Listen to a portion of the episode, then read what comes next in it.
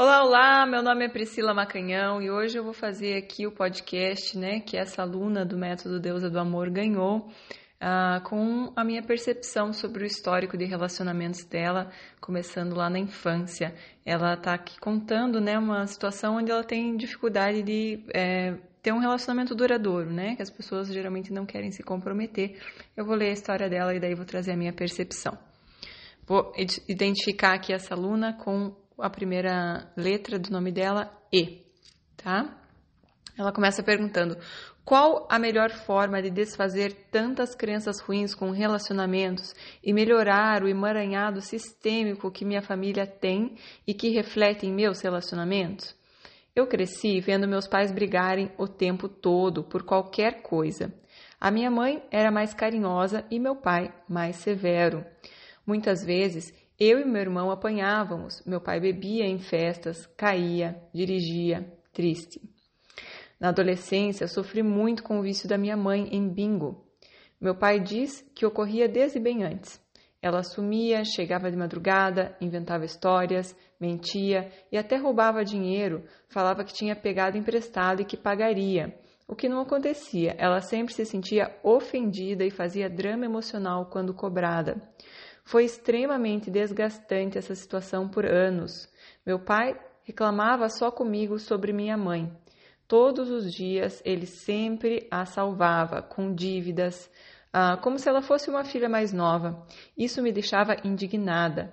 Na adolescência, da adolescência à vida adulta, sempre brigava muito com ela e me dava asco total de receber qualquer tipo de afeto dela. Ter que abraçar me fazia sentir mal por não conseguir amar a minha própria mãe. Ela sempre cobrava carinho e eu não conseguia dar. Também sentia raiva do meu pai por ser tão bonzinho com ela e por ele sempre desabar comigo e não podia reclamar. Eu sofri muito. Sempre que tentava me posicionar, eu era calada através de chantagens emocionais. Recentemente descobri que meu pai desconfiava que eu não fosse filha de, dele, pois a minha mãe descobriu a gravidez quando estávamos briga estavam brigados. Os meus pais ficaram anos separados, morando na mesma casa, em quartos separados, e isso me revoltava. Preferia que se separassem. Meu pai só saiu de casa quando me formei na faculdade em 2009. Me senti culpada pela infelicidade deles. Hoje tenho consciência de que foi a escolha deles. Enfim, até hoje eles nunca namoraram outras pessoas, são dependentes um do outro, sem terem uma relação de casal. Almoçamos juntos duas vezes por semana, eles continuam um indo em reuniões das famílias dos outros. História bizarra. Fiz terapia e constelação que me ajudaram um pouco. Enfim, consegui sair de casa e morar sozinha em 2017. Namorei uma vez por três anos, dos 16 aos 19 anos. Depois uh, terminei, pois não tinha desejo sexual. Ele era muito bonzinho comigo. Depois disso, namorei três meses em seguida, depois por seis meses em 2007. Eu entendi errado os desejos dele, que na verdade eram normais, mas eu sentia como se quisesse me fazer de puta. Tinha medo que as pessoas só se interessassem por sexo. Me envolvi com vários ficantes que começavam empolgados e perdiam o interesse e sumiam. Em 2012, me relacionei à distância por oito meses. Conhecemos as famílias, amigos, estávamos sempre juntos, até que um dia ele falou que não estávamos namorando de fato. Terminei. Me fechei e não conseguia mais demonstrar afeto. Estava sempre reativa, não conseguia colocar meus limites, até chegar uma hora que eu não aguentava mais, dava um, cheque, dava um checkmate meses depois e eles nunca quiseram assumir namoro. E assim está sendo até hoje. Sinto que no começo sou leve, mas por alguma razão me sinto insegura e mudo muito. Eles perdem o interesse e, apesar de dizerem que gostam, nunca querem assumir namoro, e aí acabo saindo fora, apesar de me deixar enrolar tempos. Tenho 37 anos, bonita, independente. Recentemente descobri que já estou na pré-menopausa e isso me dá ainda mais medo de não conseguir construir a família que eu sempre quis. E aí ela mandou na sequência mais um e-mail continuando a história. Ela escreveu: "Faltou dizer que também tiveram pessoas que queriam namorar, mas essas estavam sempre exalando carência e desespero, me enaltecendo exageradamente, então eu começava a sentir asco e fugia deles." Desde que comecei a ver os vídeos da Pri, tenho me sentido mais confiante e percebendo meus erros. Mudei algumas coisas já de forma consciente, mas sei que preciso mudar muita coisa no subconsciente. Mas já consegui, nesse meio tempo, me posicionar de forma forma mais madura e deixar o paquera ir. Soltei de uma forma bem tranquila. Próximo. Ela entrou no, no método Deusa do Amor no mês passado e ela escreveu aqui: Estou muito animada com o curso. Ah, ela né, mandou essa mensagem logo que tinha entrado e está muito animada com o curso. Beijos carinhosos a Pri e sua equipe. Muito obrigada. Que bom, minha querida. Fico muito feliz que você esteja aí no caminho, né? Eu acho que só descrever essa história já é muito terapêutico, né? Mas enfim, é, meus insights aqui, né? Logo que eu comecei a ver aqui o, a história, você descrevendo, teu pai e tua mãe, a minha percepção é que os dois claramente, né, um dependia do outro, como você escreveu depois mais lá, lá, embaixo, né? O teu pai é uma relação de codependência com a sua mãe. Então, apesar dele reclamar para você, a última coisa que ele queria na vida dele é ficar longe dela. Por quê? Porque ela dependia dele. Então, cada vez que ele tinha que salvar ela, na verdade, ele estava sentindo bem com ele mesmo de que ele era necessário e que ele estava, sabe, é, é, alguém dependia dele, que a vida dele era importante para ela, ela dele. Então, para ele, isso era algo que, né, uma pessoa que é codependente, a pessoa, ela, ela vive por isso. Isso é muito importante para ela. A última coisa que ela quer na vida é largar né? Uma, uma relação que faz a pessoa se sentir necessária, se sentir importante, se sentir viva, com propósito, sabe? Então, sim, não é certo, né? Ah, quanto mais, é, não é eu que criei essa frase, não sei se é do Bert Hellinger ou se alguém foi, quem foi que falou exatamente, mas ah, os filhos são, ah, a força dos filhos, é, assim, ó, os filhos são mais fortes quanto menos eles sabem da vida do casal. Então, quando eu fico querendo contar para o meu filho, para minha filha, o que está acontecendo na vida do casal, eu tiro a força do filho. Por quê? Porque o filho é 50% pai, 50% mãe. Então, se eu estou criticando um dos dois para o filho, eu estou criticando o próprio filho para ele mesmo e eu estou tirando a força dele, porque ele se vê defeituoso, ele se vê com problema. De uma forma inconsciente, ele se sente defeituoso, porque, digamos, é, cada vez que teu pai ficava falando que tua mãe era isso, que tua mãe era aquilo, você, dentro de você, lá no teu profundo, se sentia defeituosa, problemática, porque você é a tua mãe. Você é o teu pai, né? 50% cada um. Então, a gente tem que tomar muito cuidado é, né, nessa, nessa questão das críticas. E eu falei, e você colocou aqui que. É,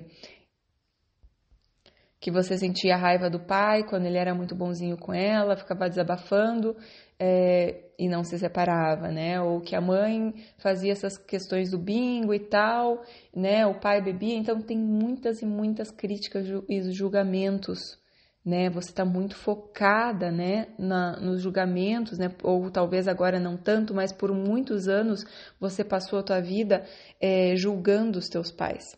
E eu não estou falando que os comportamentos deles estavam perfeitos, mas a gente tem que entender que está todo mundo aqui evoluindo e que todo mundo vai ter comportamentos a evoluir. E não cabe a nós ficar olhando para isso. Né? Cabe a nós entender que nossos pais são nossos mestres e eles ensinam através do exemplo o que fazer e o que não fazer. Então, quem sabe você precisava dessa lição, né? É, né, que de repente você já sofreu ah, com vícios em alguma vida sua anterior, né, se você acredita em vidas passadas e de repente a sua mãe veio a seu serviço para que você é, visse como isso é, é, doloroso, como isso impacta a vida do, das outras pessoas, para que você não caísse no vício, né? O alcoolismo também, mesma coisa, né? Então, os teus pais são os teus mestres, eles são as pessoas que mais te amam e são as pessoas que às vezes vêm nessa vida em papéis muito difíceis para realmente é, trazer a tua evolução, te auxiliar na tua evolução. Então, ah, cuidado com esses julgamentos, porque esses julgamentos, no fim das contas, eles recaem sobre você, porque você é 50% cada um. Então, quando você julga eles e critica e acha que eles não são bons o suficiente, você foca no que tem de, de, de fraco, de negativo neles, quem acaba ficando fraca é você sabe? Eu tenho certeza que eles têm pontos positivos para focar né? E como você estava nessa situação onde você escutava muito essas críticas, né? Você ficava focada nisso, você co colocou uma barreira com a tua mãe, apesar de você mesma ter colocado que a tua mãe era mais carinhosa. Você colocou essa barreira no amor da mãe, porque não tinha esse comportamento da maneira que tinha que ser, eu não vou te amar. E aí é, você deixou de receber esse amor da mãe, porque esse escudo, né, que você colocou, é, para talvez não sofrer, para talvez não se decepcionar, ele também te prevenia de receber o amor da sua mãe, tá? Então, às vezes a gente, os, os pais sempre querem dar amor pra gente, mas eles podem dar do jeito que eles têm, né? Do jeito que eles sabem, do jeito que eles estão nessa vida. Então, muitas vezes a gente coloca ressalvas, né? Não, se for desse jeito, eu não quero receber o teu amor. E aí a gente não recebe a gente fica o quê? Vazio, a gente fica na carência e você colocou, né, depois que é, quando os caras te é, exaltavam, né, te, queriam te dar muito amor e tal, que às vezes era como tua mãe queria, você pegava asco. Você não queria, né? Então, veja, o que, que eles estavam mostrando nessa carência toda que você se sentiu repelida, sentiu um asco? A tua própria carência porque você está carente, porque você não recebeu direitinho o amor do, que o teu pai e tua mãe queriam dar para você, porque você tinha ressalvas, né? Você colocou que teu pai bebia, caía, não sei o que, dirigia, era triste. Então, quer dizer, também é uma, é uma crítica. A gente não entende o porquê e não cabe a nós entender o porquê que ele estava nessa situação. Com certeza, claramente, teu pai e tua mãe, um a serviço um do outro, e você veio também né, dessa história. Então, gratidão pela tua vida. Os dois estão auxiliando é, um ao outro nesse processo de vida.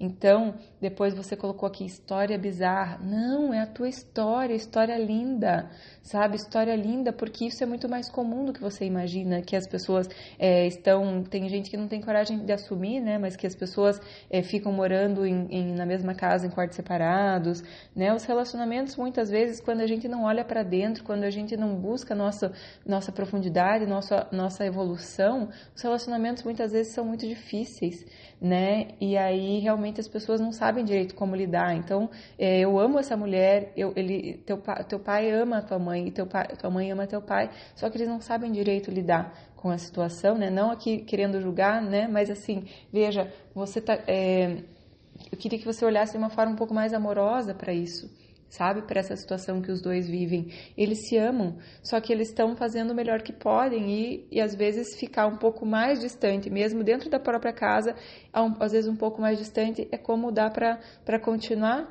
Eles se amam, eles continuam indo em reuniões de família, eles ficam, então, né, na, na, na proximidade que eles conseguem na proximidade que eles decidiram que é saudável para eles, que eles conseguem ter um relacionamento. Então, maturidade deles, né? Descobrir qual que é a distância saudável para eles, para que eles possam, né, desenvolver o amor deles do jeitinho que eles conseguem, né? Então, isso é muito legal. Uh, e você falou, né, que eles estavam brigando o tempo todo por qualquer coisa desde que você cresceu. Então, eles estavam na evolução deles, tentando lidar com os conteúdos deles e, e às vezes, né, ah, as pessoas às vezes quando não vão buscar uma ajuda, não, não tem esse é, que a gente já né, tá estudando mais e estuda muito no método Deus é do Amor e fazendo terapia, muitas coisas que provavelmente, né, talvez eles não fizeram. É, agora te, você tem mais ferramentas para fazer diferente. Então, quer dizer, não quer dizer que os relacionamentos é, vão ser briga o tempo todo, né? E provavelmente você cresceu vendo isso, então no teu subconsciente, tá, relacionamento é briga, relacionamento é difícil, porque eles brigavam o tempo todo, porque eles não conseguiam é, ser felizes, né? Eles não conseguiam ter paz. Então, fica naquela coisa de que relacionamento não é bom, e aí você falou que teus, uh, as pessoas que vinham para você você é, se fechava, né? Verdade, não é que você se fechava, você se fechava para os que queriam, os que não que os que não queriam você se abria, porque no fundo o quê? Você não queria. Porque está muito claro aqui que você cresceu vendo num ambiente que relacionamento era algo difícil, algo que gerava sofrimento e não alegria. Então, no teu inconsciente você estava, vamos só é, ter vontade de abrir o coração para as pessoas que não querem nada com nada. E aí você tinha vários mecanismos de, de, de boicote, né? Que daí você, é, primeiro, não colocava limites, né? Que já é uma forma da pessoa parar de te admirar. Porque as pessoas gostam de ter limites, elas te admiram quando elas veem limites. Aí a hora que você vê que não aguenta mais, você vai lá e dá um checkmate, que é a hora que a pessoa já terminou de, de per perder toda a admiração por você, você dá um checkmate, você colocou aqui meses depois, ou seja, passando bastante tempo para a pessoa perder bastante o interesse em você. E aí eles não querem assumir namoro, claro, já passou toda aquela admiração, toda aquela vontade de estar com você, né? Você já não se respeitou e tudo mais, né? Então, é, é muito importante, relacionamento à distância e tal. Também você é, se colocou nesse relacionamento por oito meses, ah, porque talvez a distância é a história da distância saudável, né? A hora que eu tô à distância, eu consigo me abrir um pouquinho mais, porque não, tô, não tá tão perto, né? Eu consigo aprofundar. E é isso que você falou, né? No começo sou leve, mas depois, por alguma razão, me sinto insegura e mudo muito. Então, quer dizer, a hora que você vê que o negócio pode engrenar de verdade, Aí você fala assim: não, peraí, tô entrando numa zona de perigo, uma zona de risco, esse negócio de relacionamento, Deus me livre. E aí você muda, muda muito e começa o quê? A se auto-boicotar sem perceber. E aí você falou: eles perdem interesse, apesar de dizerem que gostam. Nunca querem assumir namoro, saem fora. Tá? Apesar de me deixarem, você fica deixando eles enrolarem por tempo. Então, minha querida, veja. Ah, você colocou que né, tem tudo aí, 37 anos, bonita, independente, realmente está chegando é, né, numa idade de, de pré-menopausa, né? E, e, é, e é assim mesmo. Só que por muito tempo você não quis. Eu acho que agora a questão, né, você está muito no caminho, no sentido de, de trazer tudo isso à tona, né? Olhar, colocar luz em cima de tudo isso que você viveu, trazer uma nova percepção dessa relação dos teus pais, né? Que querendo ou não, os dois se amam, você veio do amor deles. A história não é bizarra, a história é uma história de amor, do jeitinho que eles conseguem viver, eles estão até hoje juntos. Então, um é muito importante para o outro.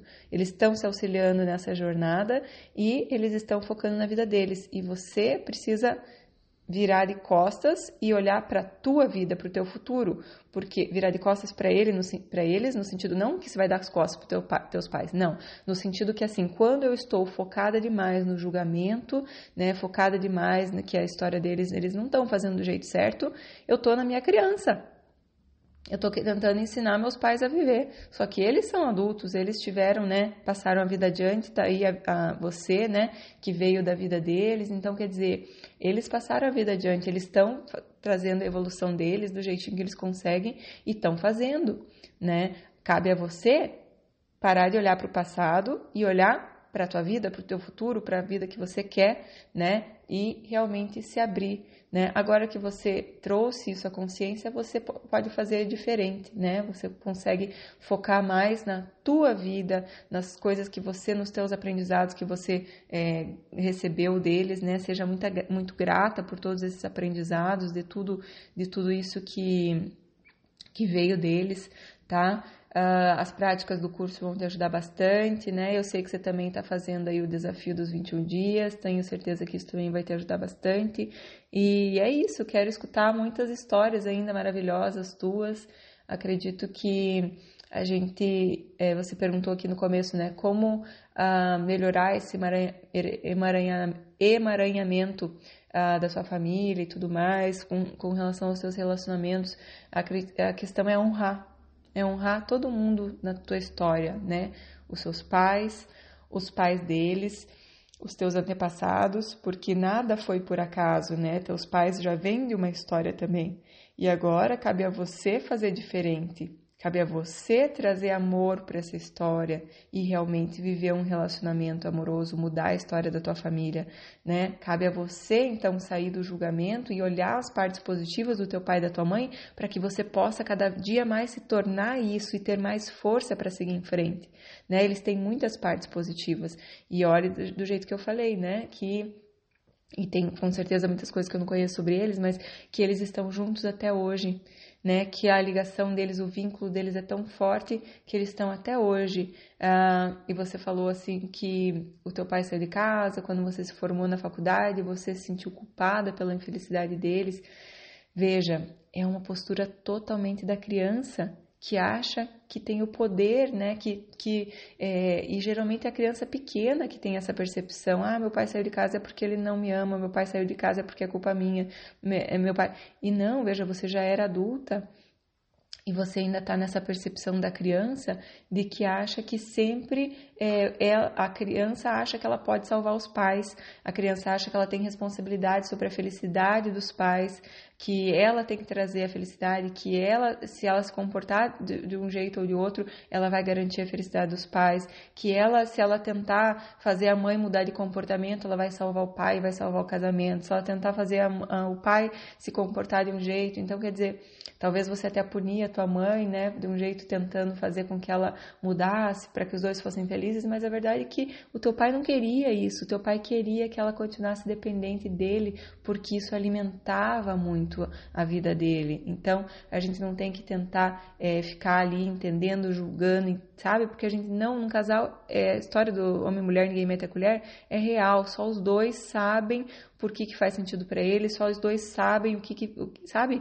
o que, que rola ali de verdade, o que, que um precisa ali do outro. Então, a questão agora, minha querida, é você tomar esse amor dos dois no coração que faz com que até hoje, com todas as dificuldades, os dois continuem juntos, no sentido assim, na distância que eles conseguem. Agora, talvez não estão na mesma casa, mas ainda vão, né, e frequentam as famílias e tudo mais, tem muito amor ali sabe? Tem uma ligação de almas que talvez não precisa se traduzir, ai, somos homens, somos, casados, né? Mas tem uma ligação de almas muito bonita e você veio dessa ligação, então tua força é gigantesca, minha querida, tá bom?